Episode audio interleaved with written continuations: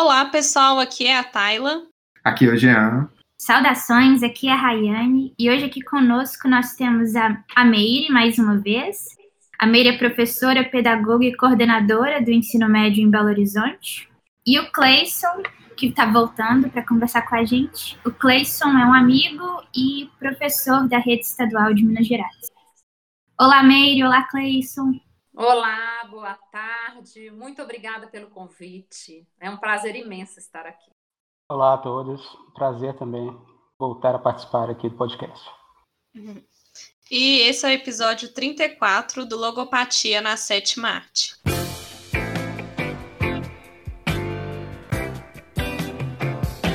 O filme que vamos discutir hoje é Curso de Verão, de 1987, dirigido por Carl Reiner. Ele nos conta a história de um professor de educação física que se vê forçado a dar aula de inglês durante o verão para uma turma de alunos considerados os mais problemáticos da escola, para não perder seu emprego. E aí, hoje a gente está contando aqui com a presença de muitos professores e que acho que vai ser um debate muito rico, porque a gente vai ter essa perspectiva de vocês. E aí, para poder iniciar aquela primeira rodada, para poder saber vocês já tinham assistido o filme antes, o que, que vocês acharam do, do filme e saber o que, que vocês gostariam de trazer para o debate sobre o filme. Então, deixa, deixa, eu, deixa eu começar falando porque foi eu que sugeri esse filme, né? então eu quero defender um pouquinho o filme. É, é um filme que eu assisti, eu, é a terceira vez que eu assisti, é um filme bem antigo, e esses filmes antigos, do tipo Goonies, é, De Volta para o Futuro, esses filmes da década de 80 são filmes que eu, que eu, que eu costumo assistir muitas vezes. Mas é, o caso do curso de verão, eu só assisti três vezes assim, uma vez na infância, outra vez que eu estava, eu, eu, estava sozinho em Buenos Aires, num período que eu fiquei um mês sozinho em Buenos Aires, no tempo que eu passei lá. Aí eu estava meio nostálgico, fui tomar filmes da, da, minha infância, eu assisti este. E agora eu assisto pela terceira vez para comentar no, no, no podcast. Dessa segunda vez eu já percebi algumas coisas interessantes que o filme traz, né? É um filme de comédia, um filme que trata de, da, da rotina de um professor inexperiente e, e, por um viés da comédia, um viés cômico. É, nessa ocasião, eu já tinha percebido algumas coisas interessantes, mas dessa terceira vez que eu vi, que eu assisti o filme, eu, eu peguei mais, mais elementos que, que são, são interessantes de serem tocados. Por exemplo, é, se, se, a gente achava, e eu achava que se tratava de um filme clichê, é, sobre estudantes e, e, escola, high school, né, nos Estados Unidos, ele é bem, ele tem alguns elementos mais sofisticados ou, ou que quebram esse, esse modelo de filme americano de escola. Por exemplo, a, a, surf, a o personagem que é uma surf, que é surfista é uma menina, não um homem. A, o, a, o personagem que é stripper é um, é um homem e não uma mulher. O jogador de futebol, ele é um cara sensível, ele não é aquele truculento brucutu, é, como normalmente é mostrado. A, a, a jovem que é grávida. é a expressão? Burucutu? Eu nunca vi. Brucutu. gente, gente, vocês não são mineiros, não, uai. Eu conheço essa expressão.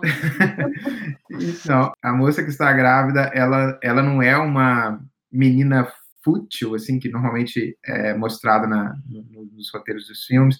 Os dois entre aspas, psicopatas do, do filme. Eles são, eles adoram cinema e enfim, tem, tem muitos elementos. Os personagens eles são, eles quebram esse modelo usual de, de, de personagens hollywoodianos para filmes de comédia. E sem contar esse aspecto que é da gente visualizar a história de um professor inexperiente na sala de aula que recorre a elementos até questionáveis, vamos dizer assim, ou não, é, de como dominar e controlar uma turma. Então eu acho esse filme bem interessante e foi por isso que eu fiz essa sugestão de filme para a gente debater nesse, nesse podcast. É, e você, Cleison, o que, que você achou do filme? Bom, assim como o Jean, é um filme da minha adolescência. Eu assisti várias vezes na sessão da tarde esse filme.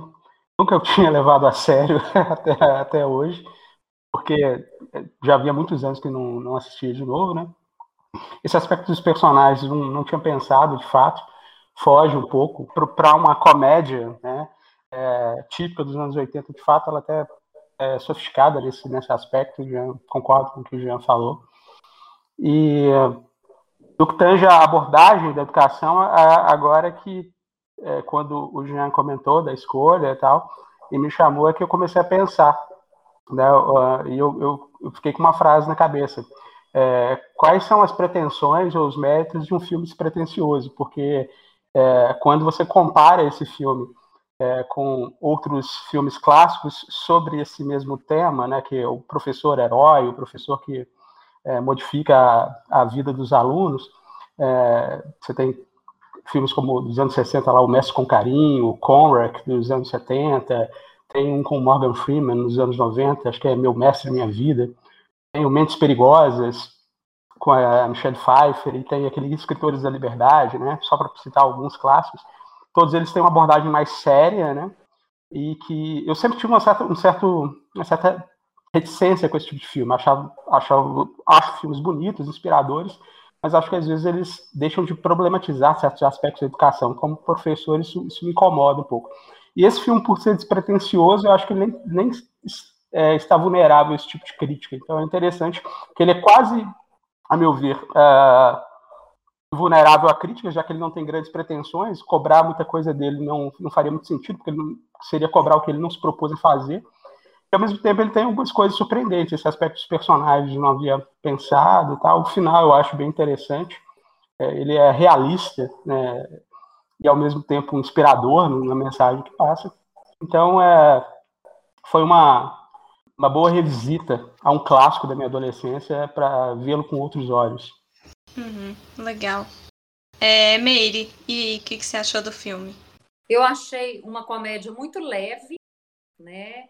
Por outro lado, interessante que mesmo com toda a inexperiência, imaturidade e desleixo daquele professor, ele conseguiu fazer com que um curso de verão se tornasse leve para um grupo de adolescentes. E uma coisa que me fez refletir muito nesse, é, nesse filme, é, como professora, né, 42 anos de magistério, me fez pensar o seguinte: o quanto que a ação, diálogo, combinado, né, e a negociação desse professor, ele proporcionou a visão do contexto. Então esse professor, ele passou a conhecer esses alunos, né? E ali ele conseguiu ver os anseios, as fraquezas, os medos desses meninos.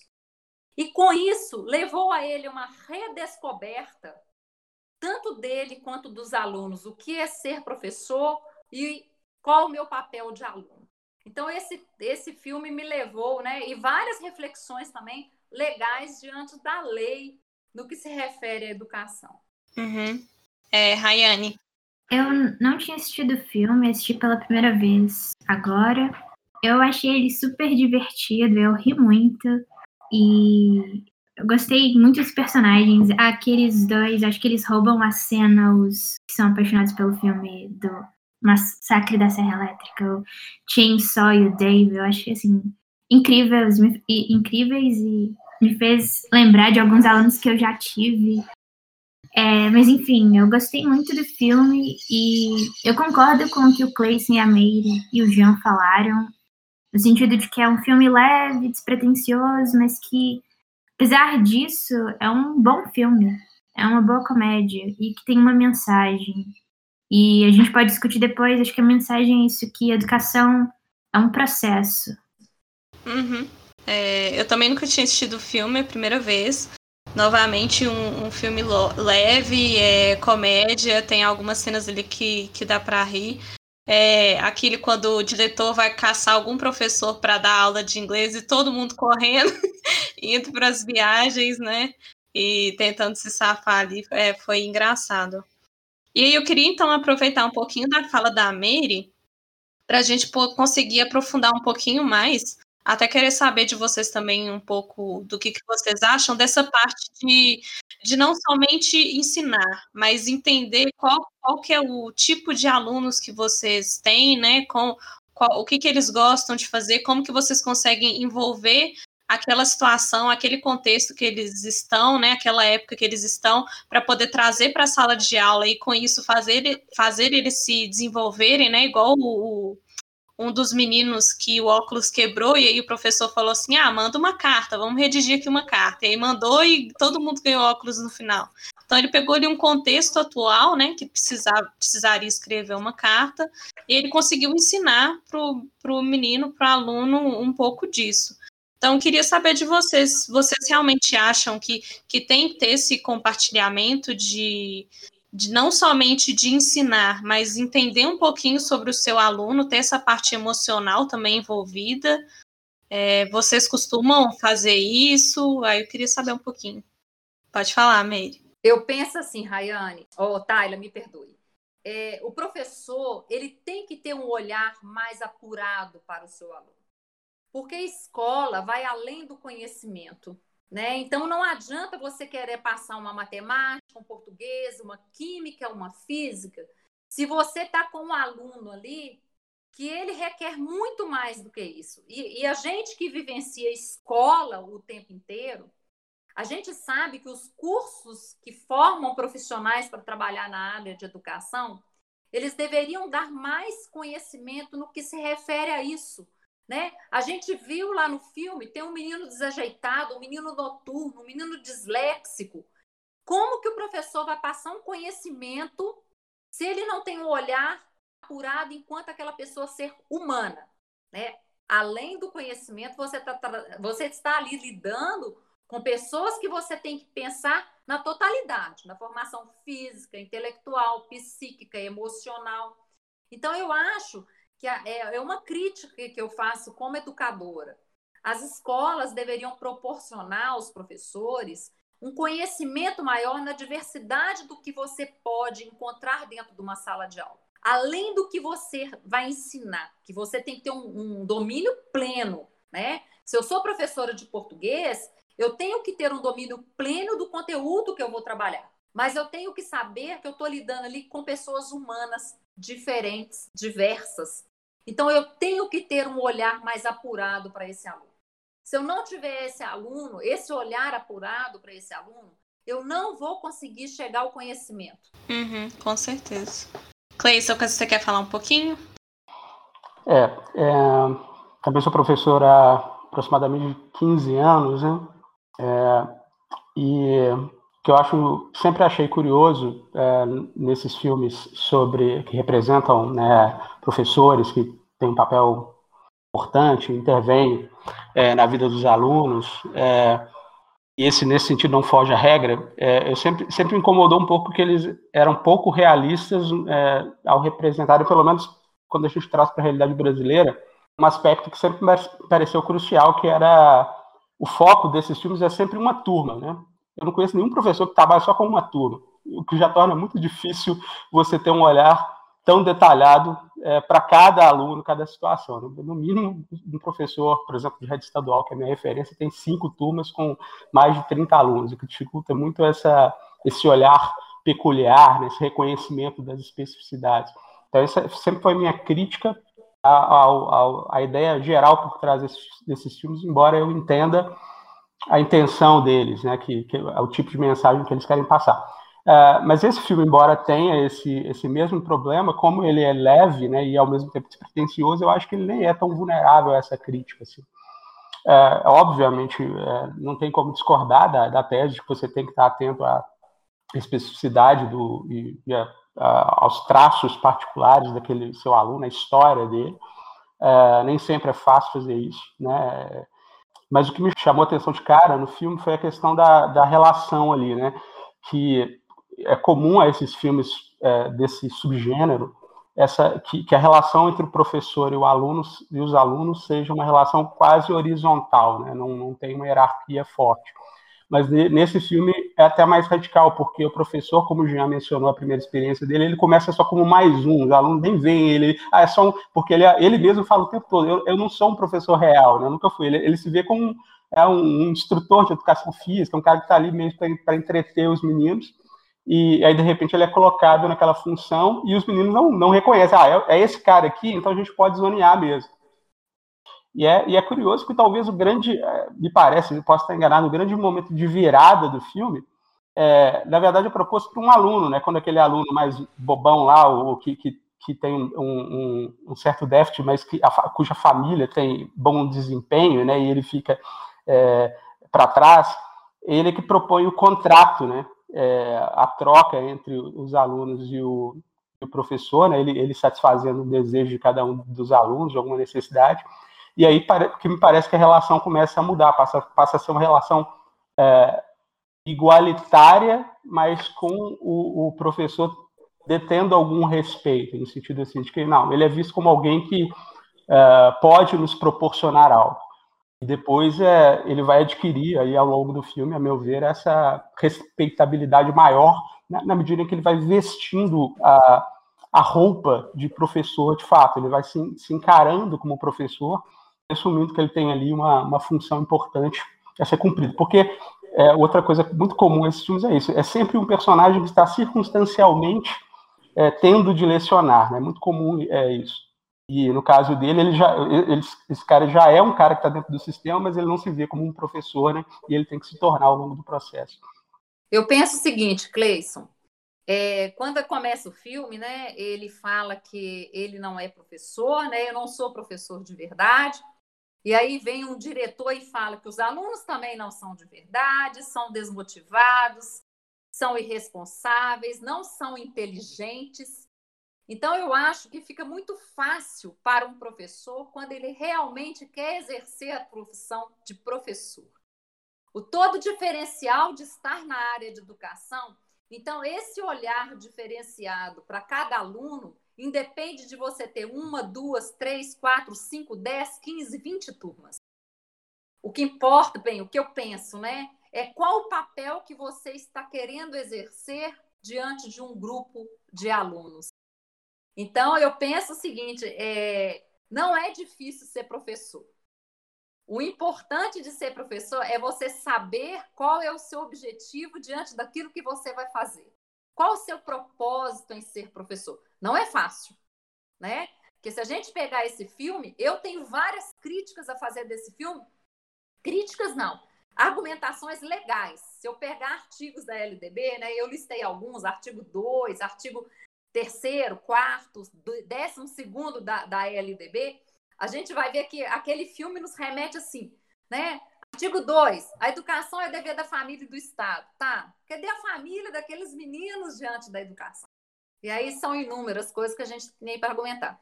Então, eu penso o seguinte: é, o professor ele não pode pegar uma profissão de professor igual professor, né? Ah, eu peguei educação física porque eu tinha certeza que eu ia poder viajar. Quer dizer, a minha disciplina não é importante.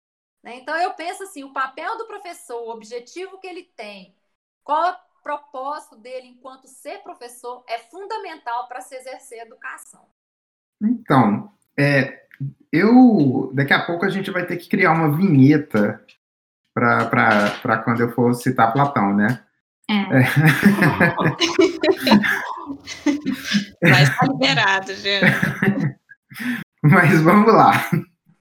É, eu acho que no podcast do é, Soul, eu mencionei que um elemento da, do, do diálogo do livro da República do Platão é que ele identifica que cada natureza é apta para uma coisa, né?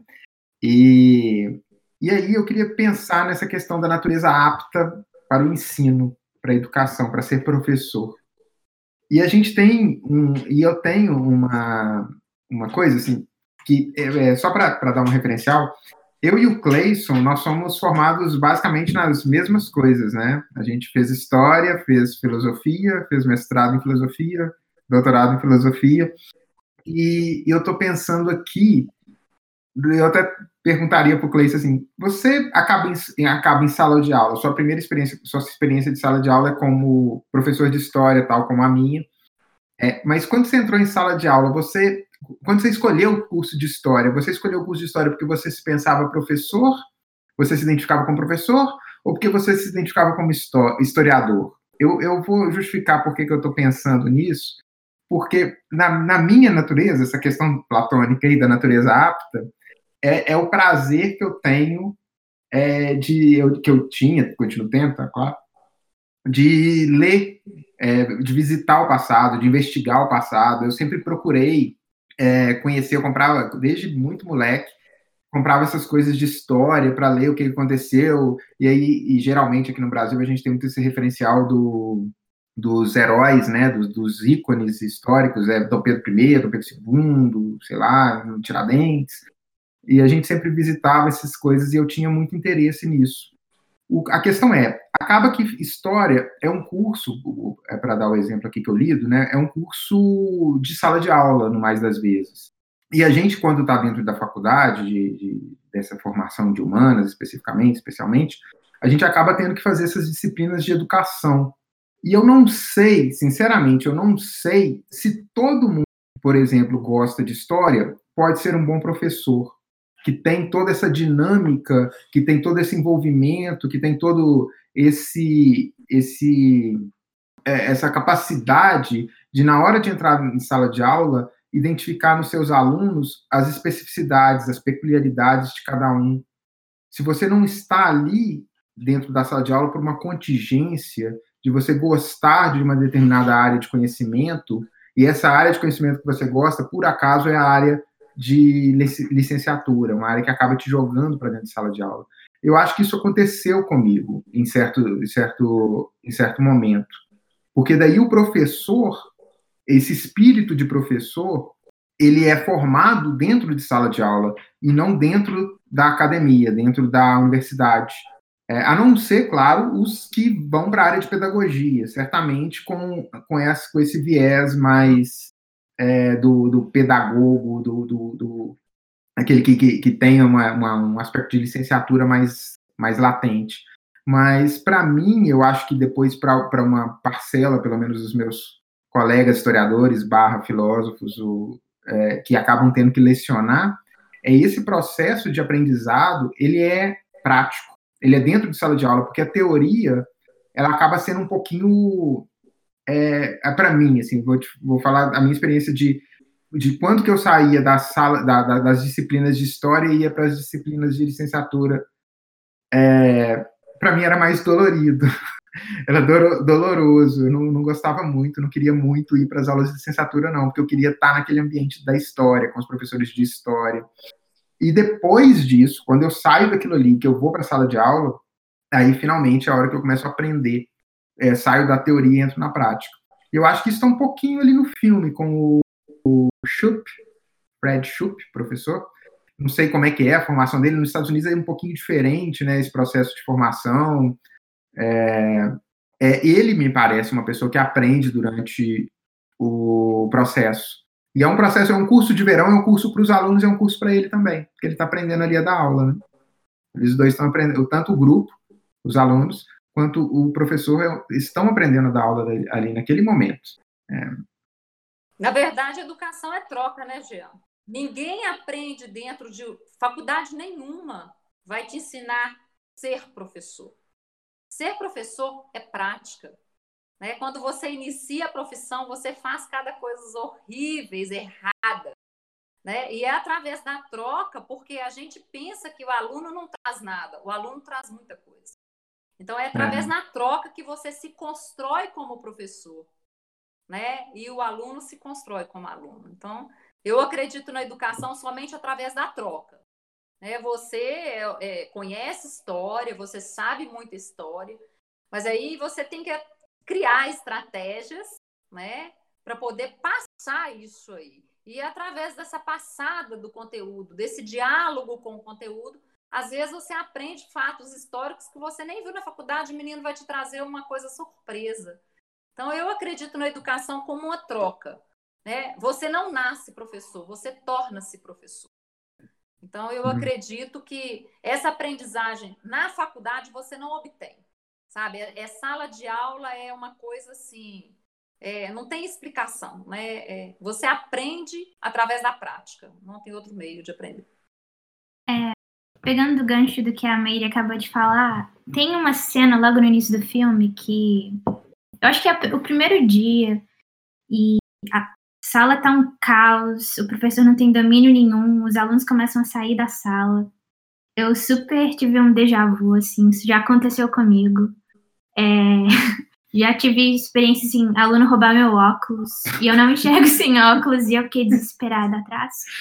E uma das minhas primeiras experiências, eu tive, trabalhava num curso de inglês, tinha dois, duas crianças, os alunos deviam ter seis, sete anos, e eu não, eu simplesmente não conseguia fazer eles prestar atenção, e aí eu apelei por um método que o, o Chupa adota, que é o da barganha, né, da troca, e eu cheguei a comprar chocolate, chantagear eles, assim, que se eles prestassem atenção, eu tava em fase de teste, se eles prestassem atenção e me escutassem, fizessem os exercícios, eu dava chocolate, eu comecei a tirar dinheiro do meu bolso para comprar chocolate para conseguir dar aula.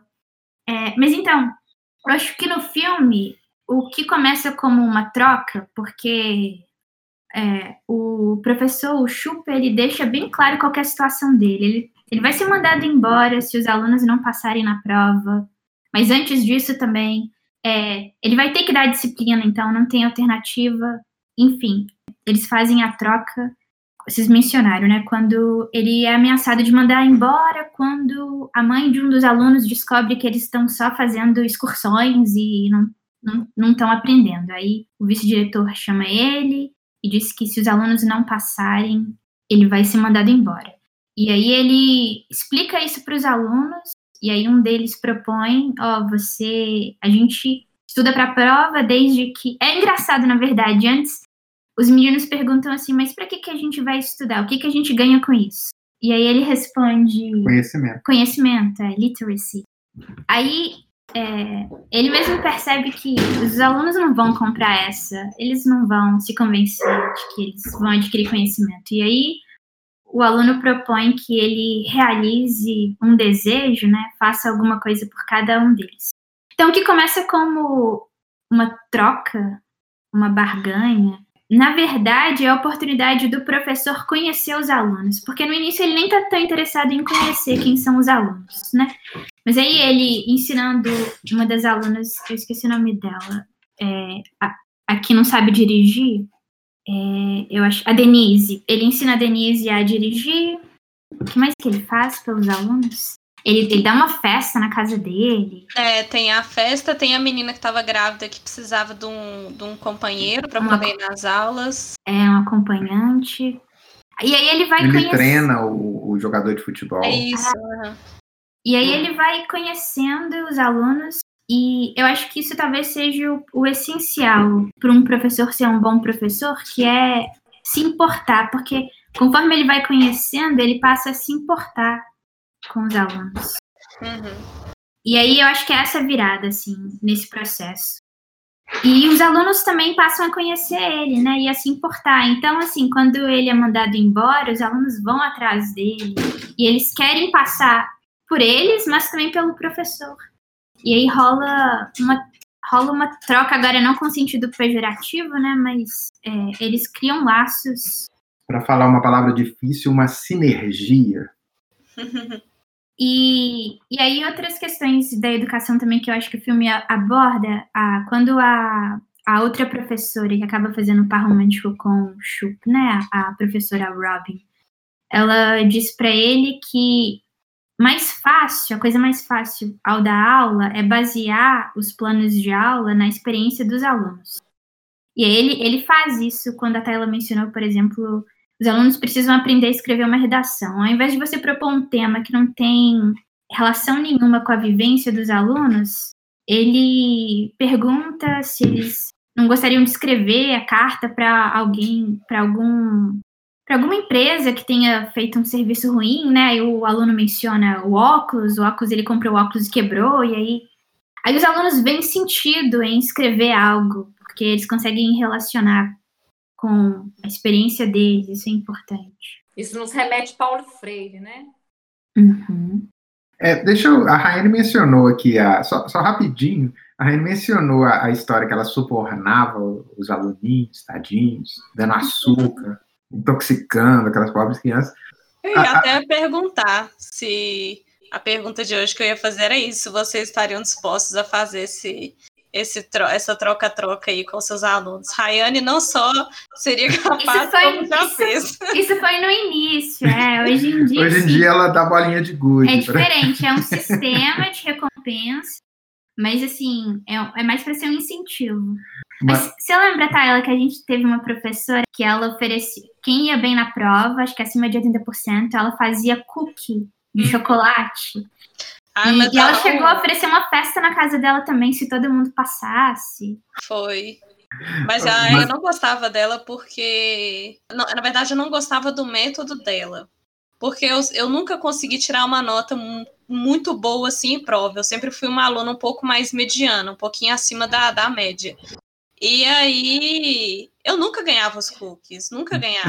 Mas não, eu- ela eu sempre gosto- dava para todo só que Não, as notas maiores eram sacotinho, eram pacotes mais cheios. Não, mas depende. Nossa, Depende- Dependia do nível da, da nota. Eu lembro que muitas das vezes eu não ganhei, e aí você que me dava por, por sororidade, Não. não sei. Eu lembrava que ela dava para todo mundo. o, Mas você sempre ganhava, você lembra só das coisas boas.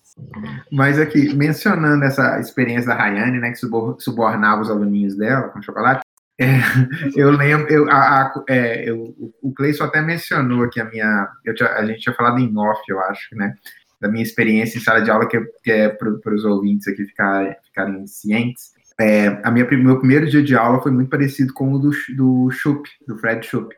Eu entrei numa sala infernal com alunos, é, é, assim, e eu acho que eles identificam, né, a insegurança do, do, do professor, percebem. eles percebem. E foi para mim, assim, é, foi, foi caótico. E é engraçado que eu é, tinha uma, eu, eu na história e uma colega de faculdade da letras, a gente foi dar aula na, na mesma escola. E ela era toda tímida, toda recatada e tal, e não sei o quê. Aí depois eu encontrei com ela na- nos corredores da faculdade, eu cheguei para ela e falei assim, "Ô, eles vão te crucificar de, de cabeça para baixo, deixar o sangue escorrendo e você vai morrer dentro daquela sala de aula. Nossa. Eu falei assim para ela, pra, é uma experiência, foi uma experiência muito próxima. Eles eram, eles eram tremendamente é, indisciplinados é, e, e provocadores, enfim. Mas aí nessa, da, da- nesse- nessa, nessa historinha que a, na história que a Raine contou, eu lembrei da minha primeira, com seis anos, indo para a escola pela primeira vez também, lá, assim, pelos, pelos primeiros anos de, de- de- educação, a professora dava o bombom, aquele sonho de valsa, o amarelinho, não sei se é o sonho de valsa, se é o aquele amarelo com um negocinho vermelho, assim, aquele É ouro branco? ouro, Ah, é não, ouro, é ouro o- preto, ouro preto, não, ouro, Não. é, É sonho aquele. de valsa mesmo. é, É ouro branco. Tem ouro branco, que é de chocolate branco. É o Aí outro. o sonho de valsa é de chocolate preto. Sabe. Tinha o Serenata de Amor também. Serenata de amor, Ah, tá. isso. É, É, tem isso daí. especialista em chocolate. Mas a professora dava, era, era a gente era com seis anos, assim, era aquelas mesinhas de quatro alunos. Aí chegava no finalzinho da aula, ela mandava todo mundo encostar a cabeça no, na, na mesinha e ficar com a cabeça baixa, que quem não fizesse bagunça ia ganhar chocolate. Aí eu, ela passava, é, eu, eu, eu- sério, eu, eu, eu prendi a respiração na hora que ela tava passando do meu lado, que era para não achar que eu tava fazendo bagunça. Esse negócio de respirar, né?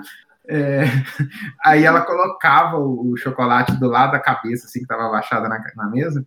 Aí eu dava aquele suspiro de, de alívio que eu tinha conseguido algo. Então, assim, é- é- eu acho que é um, pro- é é- chega a ser um problemático essa chantagem, porque o aluno, eu não sei como que ele leva isso para sempre, assim, de depois, do, como é que ele está levando ali. É uma criança, é um jovem que está tendo uma experiência, está tendo um- uma relação de troca, e você materializa aquilo ali para além do conhecimento, você materializa em algo que é muito mais do, do prazer do que da razão, da, da parte racional, conhecimento da parte racional. É Lógico, no meu caso, né, porque há seis anos não, não, não tem como dimensionar isso, mas ali, assim, quando você materializa o ganho da pessoa em outro elemento que não o, o processo ali, o conhecimento, o, aprendizado e tal, eu, eu, sinceramente, eu como um, um professor não dos melhores que eu conheço, eu não consigo identificar o, o, o tamanho desse problema de, de, de, fazer essa troca através da materialização de um ganho a ser dado para o aluno. Eu adotei esses sistemas de recompensas é, para criança. Eu acho que funciona, porque isso que o Jean falou, sim, eles precisam ter gosto, criar gosto pelo aprendizado, né? Mas é uma coisa que eles são muito novos para entender isso. E, e a recompensa pode servir como um incentivo. E aí, eles descobrem que eles gostam de aprender. Mas então, depende muito da recompensa. O que o Chupa oferece lá é uma coisa assim muito fora, né? É, eu acho que tem sistemas de recompensa que você pode bolar, é, que as recompensas são mais aprendizado mas disfarçados com uma dinâmica de jogo, e aí eles nem percebem que eles estão ganhando é conhecimento em outra forma. Uhum. Mas eu, só uma opinião minha, eu acho também que tem que ter um pouquinho de cuidado com essas recompensas e como elas são dadas, porque é justamente isso mesmo que eu falei. Tipo, eu, como uma aluna que era mediana na escola, muitas vezes eu não ganhava as recompensas e muitas vezes isso me desmotivava mais ainda do que me motivar a estudar.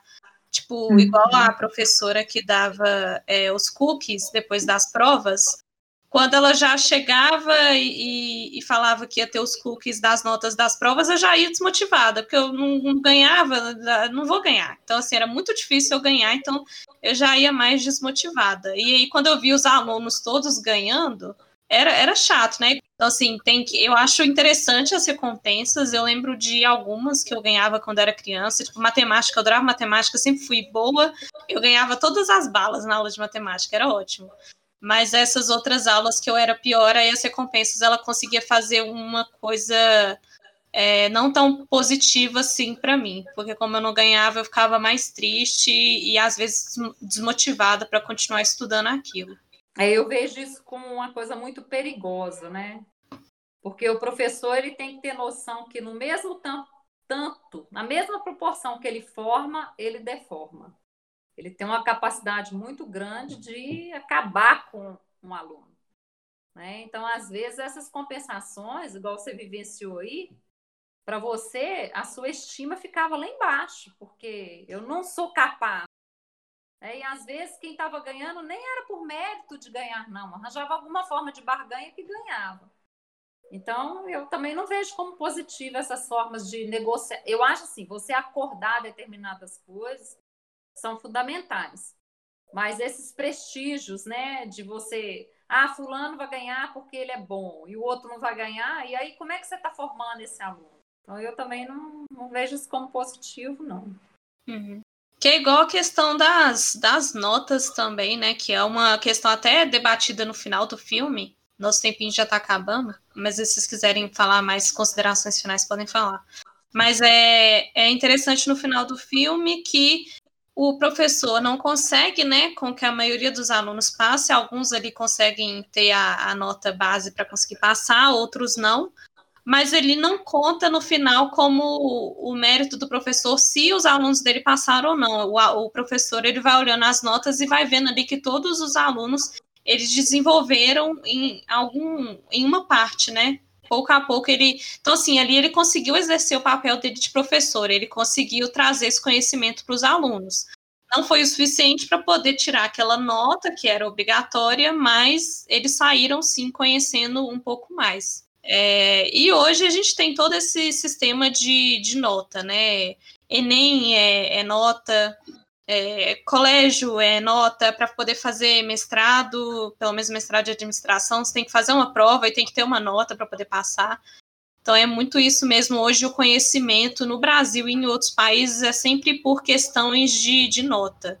E nem sempre a nota vai dizer ali o, se o aluno ele é bom, se ele conhece bem ou se realmente não é tão bom assim. Até porque é mais fácil, né, Taylor, você avaliar uma nota do que você avaliar um processo, né? Uhum. Quem dera que nós tivéssemos uma educação que avaliasse o processo e não uma prova como fim, né? Porque uhum. às vezes você, quando você avalia através de uma prova, tem muitas muitos pontos, né? Ah, eu colei, eu tirei uma boa nota, mas a minha aprendizagem de acordo com aquela nota que eu tirei. Então, o ideal é que nós avaliássemos todo um processo educacional. Mas a uhum. gente sabe que para chegar nesse ponto, nós teríamos que começar da base uma avaliação processual.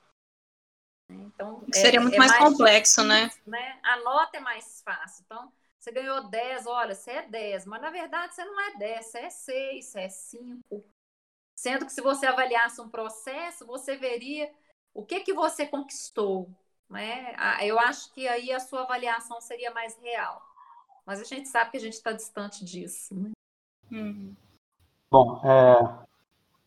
não é como comentário final, assim, eu eu não tenho eu tenho uma visão uh, muito pouco romantizada da, prof, da profissão de professor. Uh, eu acho que números uh, têm um impacto grande, sim. É, e eu, eu, quando o Jean fala, por exemplo, da questão da vocação, né?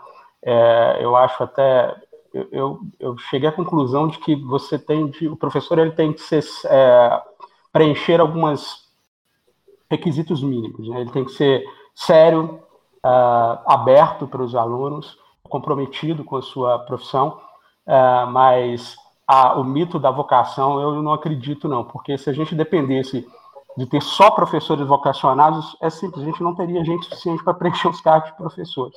A imensa maioria dos professores não são pessoas que nasceram para educação, é, e, mas são pessoas que são sérias, que levam uh, ou pelo menos tentam levar sua profissão a sério e vão aprendendo. Esse é o grande mérito do filme, a meu ver. É né? um cara que sequer é um professor uh, ou se vê como professor vai se tornando ali da experiência que ele passa. É, também gosto, talvez mais, os dois aspectos que eu mais gosto do filme sejam o final, né, quando tem essa valorização da melhora do aluno, independentemente dele ter passado ou não, é, e é, uma crítica sutil que se faz ali, que aí eu acho interessante que é uma crítica mais sistemática, minha, a minha eu tenho hoje uma, uma, uma, visão mais crítica ao sistema, é, embora isso não exima, obviamente, cada professor da sua responsabilidade pessoal, mas quando ele menciona um caso que é pouco explorado no filme, talvez esse seja um dos poucos defeitos do filme, mas que também, como ele é despretensioso, nem, nem sei se dá para cobrar muito. Porque o grande caso realmente de educação, problema educacional que tem ele é o caso da aluna disléxica e ele tem e, e é, dá-se mais destaque para o fato dela não saber dirigir do que para o fato dela ser disléxica. É, mas eu acho muito interessante quando a professora ele está conversando com aquela professora, colega dele, e ela menciona que ela é, é, o fruto de uma falha do sistema. Ela foi passando por aquele processo sem sequer ter sido detectado, ou as pessoas fingiram é, que não viam porque não sabiam como resolver o problema. É o que eu mais vejo. Assim é, eu trabalho majoritariamente com ensino médio, né? Fujo que nem o diabo da cruz de trabalhar com quinta série, como o Jean, porque eu realmente não sei lidar com essa faixa etária. Eu, é porque eu, só, eu aprendi a trabalhar na base do diálogo. E é, é justamente a experiência que a Tayla está falando aí, que a tá falando. Quando é muito criança, muito pequeno, acho que você, eu, eu, eu, admiro profundamente quem consegue dar aula para essa faixa etária, porque é, aí eu acho, eu tendo a achar que realmente tem que ser uma pessoa com vocação para aquilo, porque eu não consigo. Eu assim, é, nossa, eu sofro do, do, começo do ano ao fim. Por isso, eu, pouquíssimas vezes eu peguei essa faixa etária, porque eu, eu, sei trabalhar na base do diálogo. Com um adolescente, bem ou mal, eu consigo na base do diálogo, tratando com respeito, exigindo respeito, mas é, tra tentando tratá-lo como um adulto, obter algum tipo de resultado. Eu vejo que eles, eles gostam de ser tratados com respeito, né, de, de é, serem considerados como pessoas com opiniões, né, é, mas com a criança isso é muito mais complicado, porque aí a hierarquia, do fundo, ela, ela é necessária.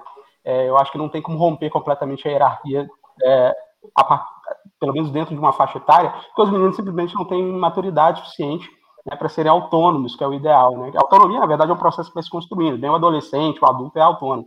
Mas, é, no caso, numa faixa etária, aluno da quinta, sexta série, que foi a experiência do Jean, eu já também já tive essa, esse tipo de experiência, é, se sofre, sofre-se muito. E o filme foca, obviamente, nesse público mais velho. Né? Os meninos, eles são não, não são comprometidos, não são interessados, mas todos eles são é, têm um, um, discernimento razoável, sabem o que, que eles querem, né? Tanto que eles fazem um acordo com o professor, cada um sabe exatamente o que quer e sabe expressar o que quer, o que é fundamental para a relação dar certo ali.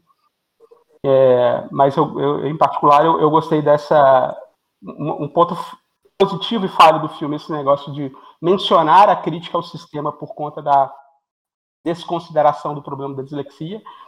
E, e o ponto negativo é que o filme não explora mais aquilo. Mas será que dá para é, cobrar é, de um filme que se pretende leve que ele se aprofundasse nesse tema? Acho que não. Então, é, para tratar dessa parte final do filme, eu acho achei interessante essa ideia de destacar, como a Mary disse, o processo. É, é, a, a, os alunos que eles, ele analisa de onde eles saíram para onde eles chegaram. Isso tem um valor significativo.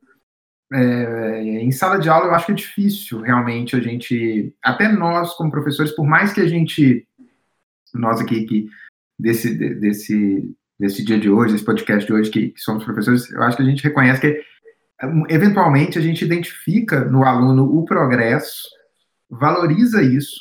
Muitas vezes a gente é, indica para esse aluno, e eu já tive ocasiões disso, de, de, de indicar para o aluno o quanto que eu estava satisfeito com o progresso que ele havia feito, mas ficava ali, nessa relação direta entre eu e o aluno. Porque para o sistema, isso não, não vai contar se ele não passou, se ele, se ele não teve é, essa aprovação.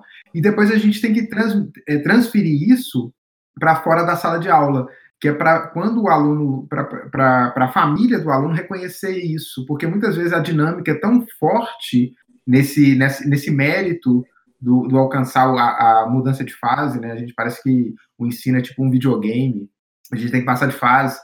E, e a família e as relações sociais, se, se, se esse aluno não mudou de fase, talvez todo o progresso que ele teve se perde, fica para o ano que vem. Se, se você conseguir acumular esse progresso e acrescentar outro, você finalmente vai mudar de fase. Senão, você vai marcar passo até um eventual, uma eventual poten potencialidade ser dizimada ali. Aquele aluno que eventualmente tem um potencial, ele acaba se desmotivando e saindo da, da, da, da escola e vai viver uma outra vida, é, sem, sem a formação que ele eventualmente conseguisse. E o filme, ele, ele ao, ao, retratar esse, essa ideia de progresso, de progressão até melhor do que a ideia de progresso, mas a ideia de progressão do, do, do ensino, eu, ele, ele toca numa coisa muito, muito bacana e que eventualmente a gente não vê em outros, em outros filmes também. Eles às vezes terminam com flores para todos e a gente se dá por satisfeito com todo mundo passando, mas ali é, é, é, tocante essa ideia. Eu acho que o filme teria perdido muito se terminasse assim, todo mundo passou. Uhum, ia ficar meio real também, né? Gente, então é isso. É... A gente pode fazer o nosso quiz hoje. É, então, pessoal, para o quiz de hoje, eu vou, eu vou descrever um elenco de um filme e eu espero que vocês descubram é, qual é esse filme.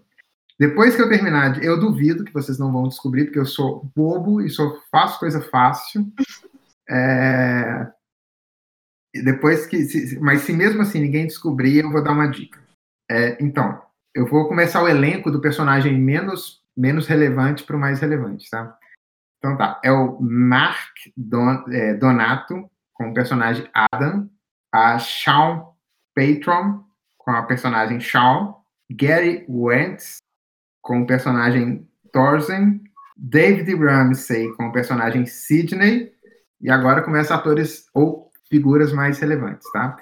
O nosso querido Bon Jovi, John Bon Jovi, fez esse filme, e ele tinha o personagem Rick, Jay Moore fez Chris Chandler, James Caviezel fez o personagem Chris Chandler. É, não, desculpa.